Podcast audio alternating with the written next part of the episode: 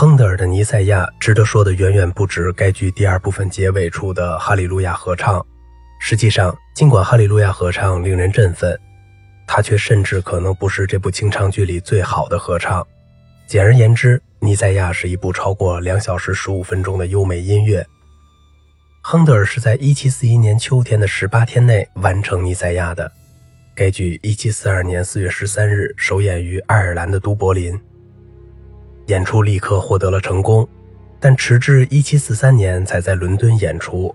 1741年是欧洲大陆动荡不已的一年，英国要斡旋普鲁士和奥地利之间的纠纷，以后将对音乐世界产生重要影响的玛利亚·特蕾莎加冕为匈牙利女王。亨特尔尽管出生在德国，却一直生活在英伦三岛。英国人视他为当时首屈一指的作曲家。尼塞亚只不过进一步提高了他的声誉。亨德尔在尼塞亚首演过后又做了多处修改，所以现存的这部清唱剧有好几个不同的演奏版本。最初的编曲是为弦乐器、羽管键琴、管风琴和只在一段曲子里出现的独奏小号。在伦敦首演时，亨德尔加进了双簧管和大管，用以支持为合唱队伴奏的弦乐器。人数多少取决于指挥的性质。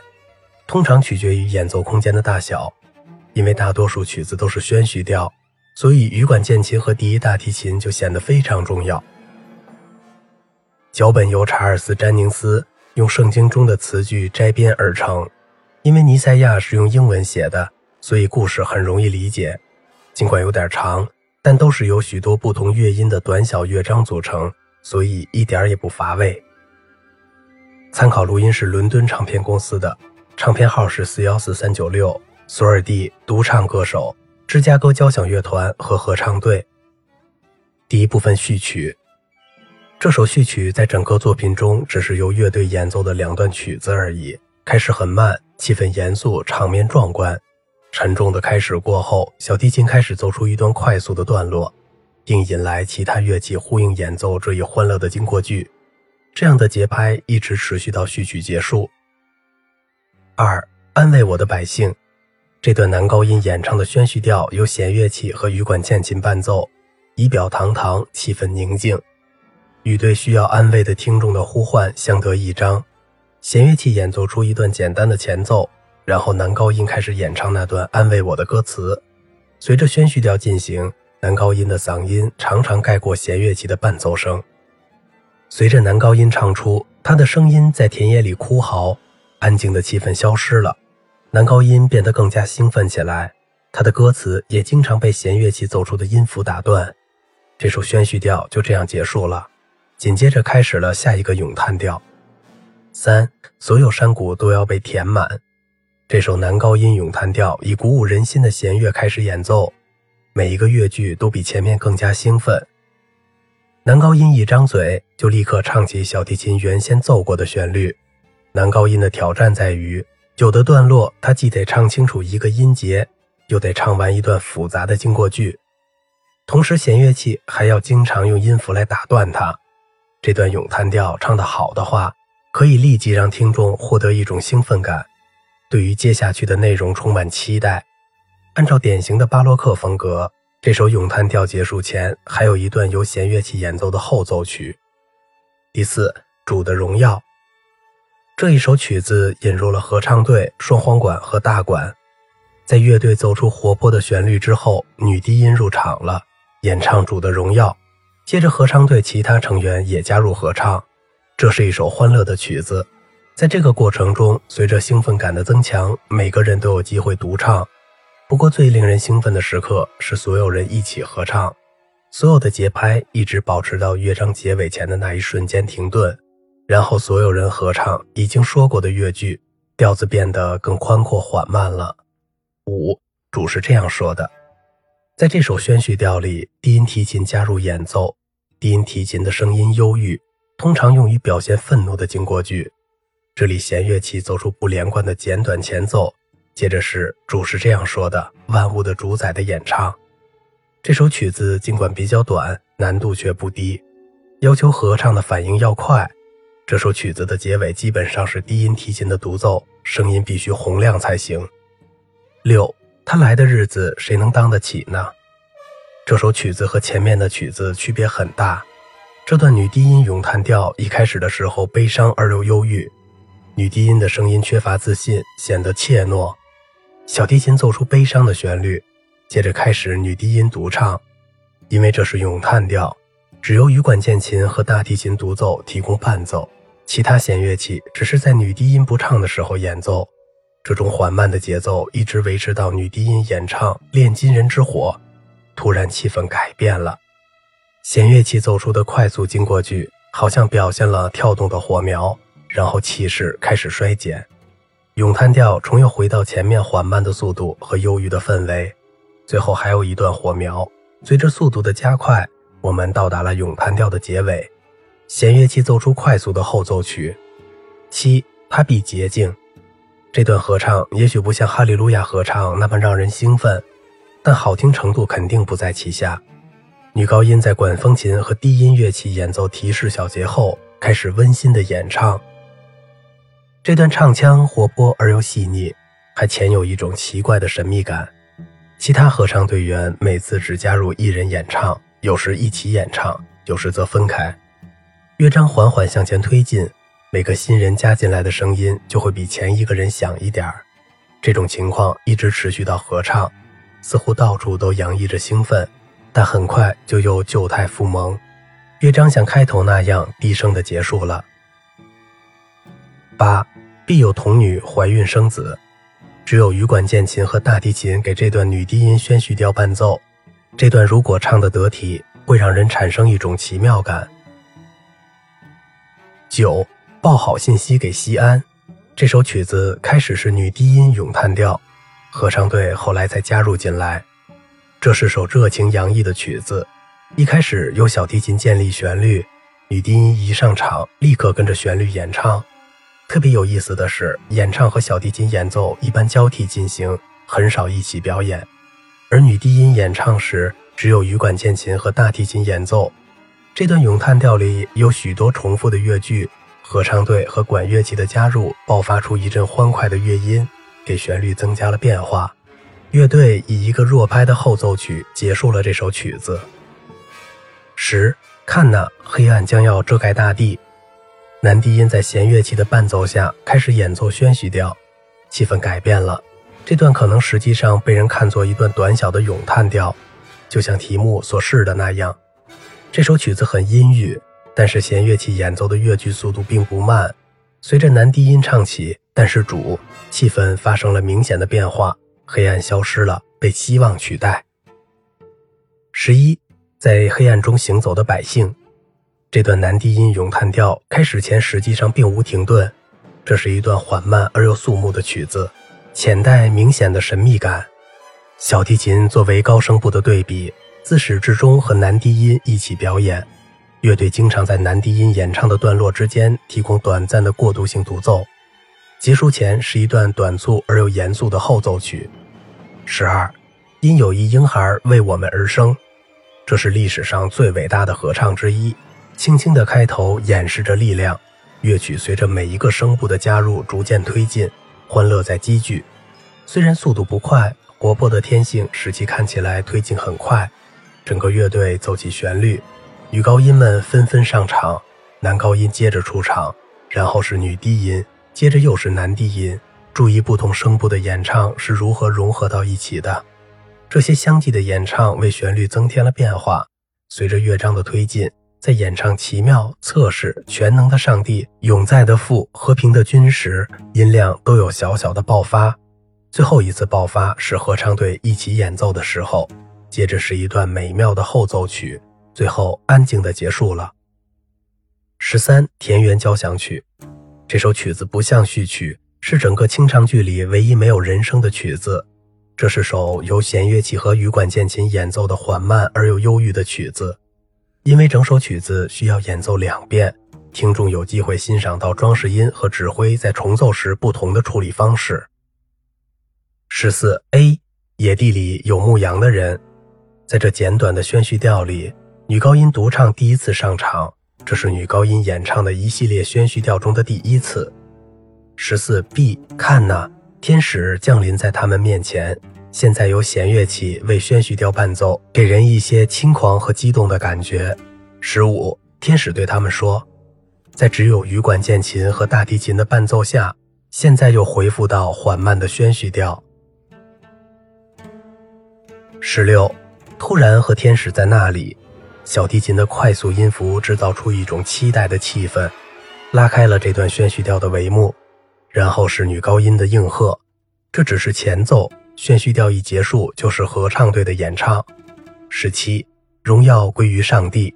这是一段震撼人心的曲子，由小号和整个乐队开场。合唱队一开始就在小号的支持下演唱《荣耀归于上帝》，小提琴则奏出一段简短的经过句，兴奋感一直延续到音符的暂停。这是合唱队演唱《平安归于大地》，这是两次突然的暂停中的一次。随着男低音开始演唱，赐福给人们，兴奋感又开始积聚。再次注意观察声乐演唱是如何融为一体的。尽管这段乐章很有气势，由小提琴演奏经过句而带来的结束却极其安静。十八，西安的民呐，应当大大喜乐。在小提琴、大提琴、低音提琴和羽管键琴演奏完简短的前奏后。女高音开始演奏一段极难处理的花腔演唱，正如题目所示，这段咏叹调是很欢乐的。听女高音和小提琴是怎么交替表演的，弦乐器又是怎么和声乐部相互呼应的。随着咏叹调放慢速度而变得忧郁起来，气氛发生了明显的变化。特别是当女高音唱起“她必然宣讲和平”的时候，这段安静的段落之后。又回到咏叹调的活泼开头和喜悦中，这次女高音的演唱变得难度更高，小提琴领衔演奏起结束这段咏叹调的后奏曲。十九，那瞎子的眼睛。这段由女低音演唱的简短的宣叙调是下一个咏叹调的前奏。二十，他必向牧人放牧自己的羊群。这段乐章虽然很慢，亨德尔的抒情乐句看上去节奏却很流畅。会让你想起十三章的田园交响曲，弦乐器建立起节奏和旋律，很快女低音接了过去，有一种压倒一切的绝对宁静感，不像许多其他歌手和弦乐器交替表演的独唱曲。这首曲子里，弦乐伴奏和独唱歌手一起表演，创造出一种丰富的质感。突然，女低音被女高音取代，后者开始跟着旋律演唱。注意听高音声部对咏叹调的情调造成的效果。二十一，他的恶是容易的，他的担子是轻松的。合唱队在女高音的带领下一起开始演唱之前，几乎没有任何停顿。注意听双簧管的加入是如何给演出增添色彩的。乐章安静的开始，随着每一段合唱的加入而向前推进，旋律从来没有沉闷过。亨德尔小心翼翼地让轻松的情调主导整个作品，即使是整个合唱队一起合唱，乐章也不失轻松快活的感觉。清唱剧的第一部分轻轻地结束了，合唱队在乐队的伴奏下长长的唱完“轻松的”这个词，欣赏双簧管奏出的美丽和谐的乐音。第二部分二十二，看那上帝的羔羊。这首开始这部清唱剧的第二部分的声乐曲，与第一部分结束的那一首完全不同。这首曲子开始很慢，很忧伤。女低音在乐队奏完一段高雅的前奏后上场，其他声部也加入。男低音的声音给旋律增添了一种特别黑暗的音质的感觉。这种感觉很明显。合唱队演唱完毕，乐队开始演奏一段本质上是弦乐四重奏的简短后奏曲。参与演奏的乐器只有第一和第二小提琴、中提琴和大提琴。二十三，他被蔑视。这是整个清唱剧里最长的一首曲子，由弦乐器和羽管键琴奏出的气派却哀伤的前奏开场，接着是女低音的上场。这首咏叹调唱起来应该充满热情和怀疑，表达出这段描写悲伤的人被蔑视的歌词中的情感要素。弦乐器奏出的间奏结束了这首咏叹调的第一个段落，并且立即跳到充满愤怒的第二个段落。这种愤怒是由亨德尔赋予弦乐器的攻击性音型描绘的。乐曲给人以勇往直前的感觉。女低音必须传递出作品的愤怒来。第二个段落刚刚开始就结束了，我们又回到开始这首咏叹调的气势不凡的前奏，接着重新演奏一遍第一段落。注意听女低音在这里发生的变化，特别是那些装饰音。二十四，他诚然担当我们的忧患。从合唱队第一个不连贯的乐句开始，占主导地位的气氛无疑是愤怒和挑衅的。在弦乐器奏完一段前奏后，合唱队一起合唱，双簧管创造出一种有趣的和谐。即便在这么短的乐章里，气氛也有从悲伤到安静的短暂转变，但还是很快恢复到愤怒的主旋律上去了。二十五，因他受的鞭伤。这次合唱和最后一次之间并没有什么间隔，女高音很快开始演唱一段副歌，紧接着依次是女低音、男高音和男低音，不同声部的重要性时刻在变化，最终融合到一起，开始乐章结束前的大合唱。二十六，我们都如迷路的羔羊。同样的，合唱队演唱之前没有停顿，这首欢快的曲子由双簧管开始演奏。随着气氛变得活泼起来，伴奏的大管声强化了欢乐的气氛，乐章稳步前行，直到男低音唱出“主啊”，气氛才发生了突然变化。从这时起，乐章变得缓和和忧郁起来。二十七，凡看见他的都嗤笑他。这首男高音演唱的宣叙调，一开始由小提琴奏出一系列不连贯的重复音型。接着，男高音简短而愤怒的宣叙调引出下一个合唱。二十八，他把自己托付给耶和华。现在，愤怒已经炸了锅。低音提琴、大提琴、低音提琴和大管先上场，绘出一幅黑暗的声响画面。其他声乐部也依次进场演唱副歌。不过，不像因他受的鞭伤，这首副歌从开始到结束的合唱速度都很快，接着节拍就慢了下来。二十九，辱骂伤破了他的心。男高音在这里唱的宣叙调最朴素，但却最动人、最优美。给他忧郁的演唱伴奏的是弦乐器奏出的持续音符以及羽管键琴的精致佳音。三十，看，有像这样悲伤的吗？男高音的咏叹调充满了题目中表达的悲伤，因为乐队的伴奏只是提供一副色彩的躯壳，所以悲伤应该主要由歌手来表现。三十一，他从活人之地被割除。男高音和弦乐器在这里表演了一段缓慢而若有所思的宣叙调。三十二，他的灵魂没有住在地狱。男高音演唱的这段咏叹调继续了前一段宣叙调若有所思的特点，尽管本质相似，速度却不一样。因此，这段咏叹调给人留下宽宥甚至感恩的印象。注意听小提琴是如何与歌手交替表演的。三十三，众城门，抬起你们的头。这是另外一段至少与《哈利路亚》合唱一样精彩的合唱，可惜不如后者那么有名。经过了前面阴沉、忧郁和愤怒的不同乐章，这回合唱队有上乘的表现。弦乐器随着合唱队的高音声部建立起旋律，双簧管在旋律奏过一遍后加入进来。亨德尔在这首曲子里把合唱队分成两组，使之可以相互盘结。第一个运用的例子是男高音和男低音问：“荣耀的王是谁呢？”他们问了好几遍这个问题，每次发问都比前一次更激昂上扬。回答来自合唱队的其他成员，就是万能的耶和华。两大合唱队相互盘结的效果是强烈的。实际上，每次重复这个盘结的过程，张力和音量都在上升，最终发展成一个宣告：他是荣耀的王。随着节拍的变慢，所有人开始合唱。三十四，他在何时对那个天使说过？这是由羽管键琴和大提琴伴奏的男高音宣叙调。三十五，让所有上帝的使者都崇拜他。随着整个合唱队开始合唱，这是让听众想站起来一起跟唱的另外一个曲子。双簧管像在其他大型声乐曲中一样。为音乐增添了优美的质感。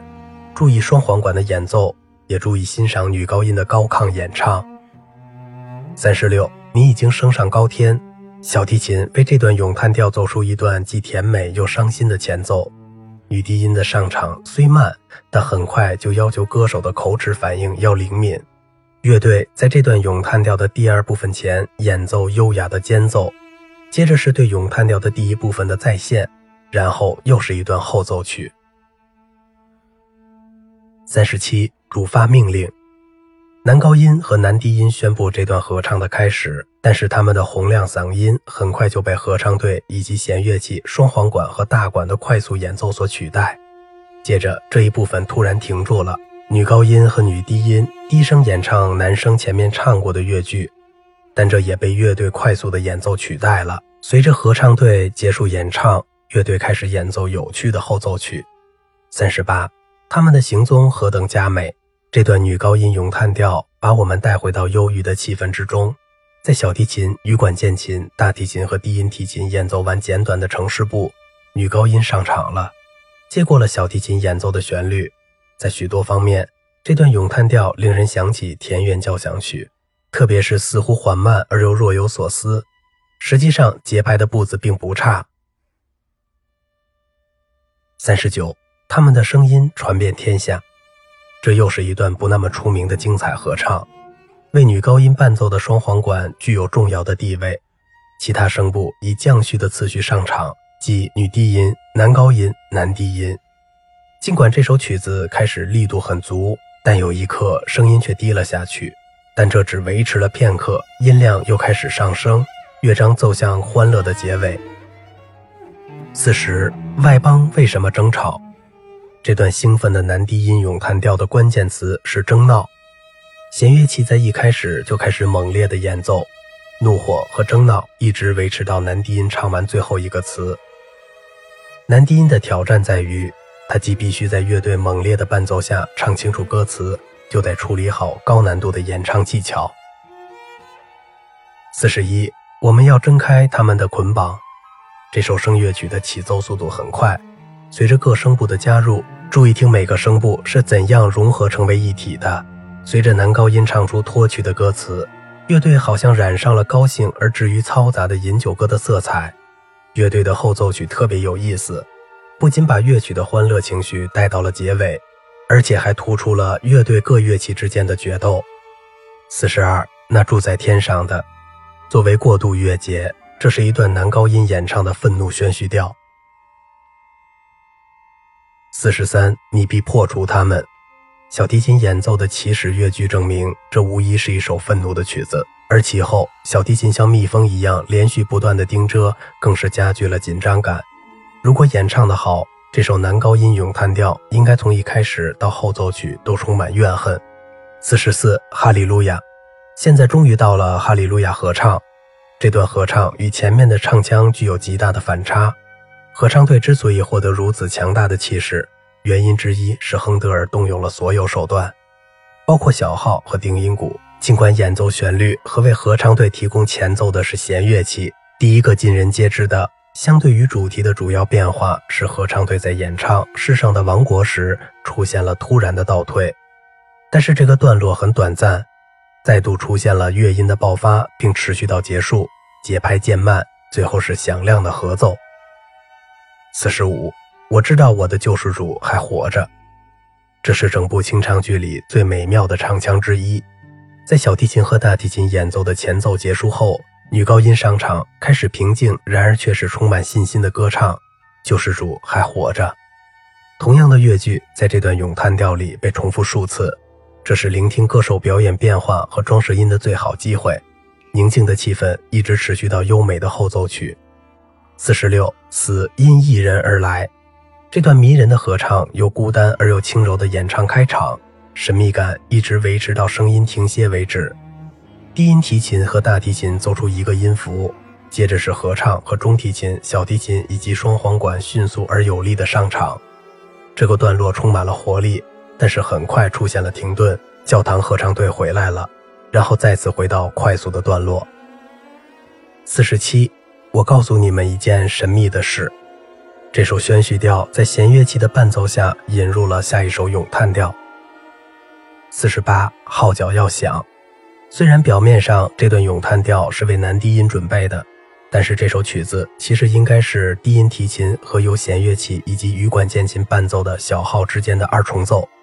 小号首先演奏，确定下华丽而又浮夸的音调。这是一段很长的前奏，随着男低音的上场，低声的嗓音和高亢的小号形成了鲜明的对比。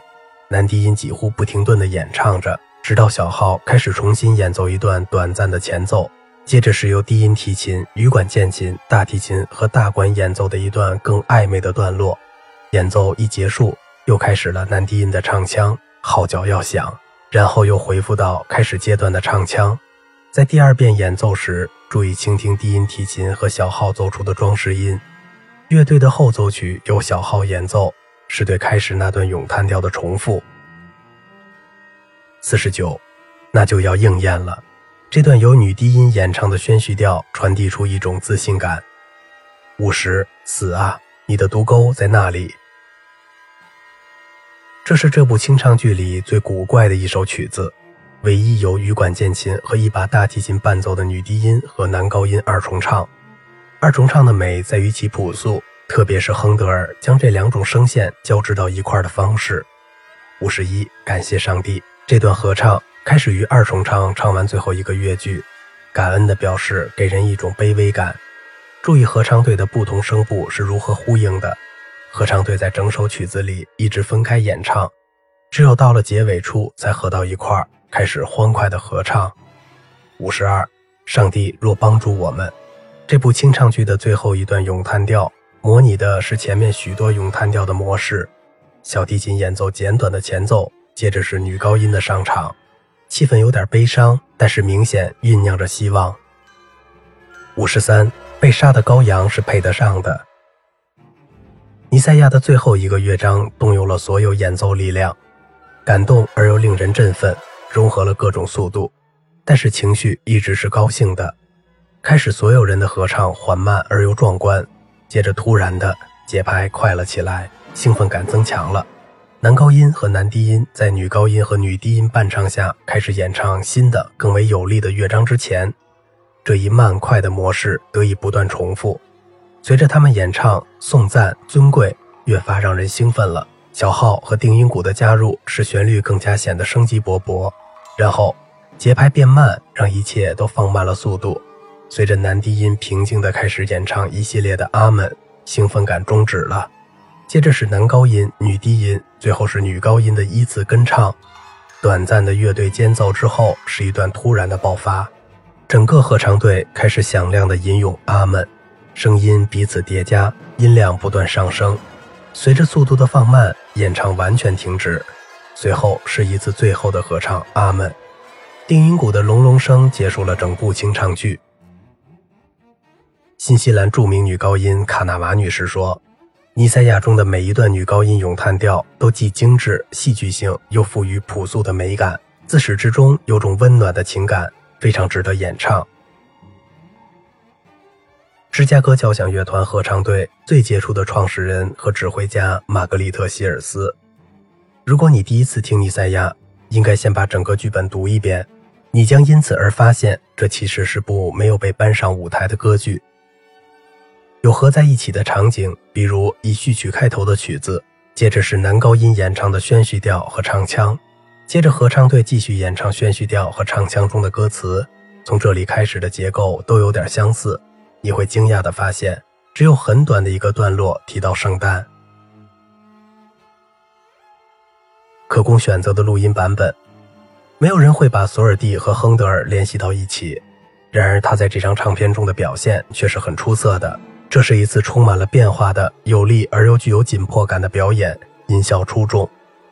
古代音乐学会乐团牛津基督教会大教堂合唱团。如果说包括使用两个女高音和古代乐器的中世纪风格的表演是有意思的，那么这是一张很好的唱片。具有博物馆特点的演出让这部作品听起来有点不那么令人兴奋，尽管局部演出绝对震撼。亚历山大交响乐团及其合唱团。罗伯特肖特别擅长录制声乐作品，他处理这样长度的作品以及制造出众的合唱团效果的能力，使得这张唱片成为非常出色的一个版本。如果你欣赏这首曲子，亨德尔有很多与尼赛亚相似的清唱剧，其中最有名的有参孙、犹大、马加比和以色列人在埃及。如果你对亨德尔在意大利期间创作的声乐作品感兴趣，可以听听歌剧朱里乌斯凯撒和塞莫勒。好了。我是小明哥，感谢您的耐心陪伴。